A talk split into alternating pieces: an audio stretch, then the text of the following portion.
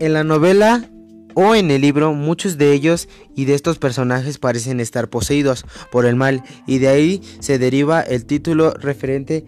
a los demonios. Uno de los personajes es símbolo del dolor y del valor, es una víctima que sufre sus consecuencias de una sociedad inmadura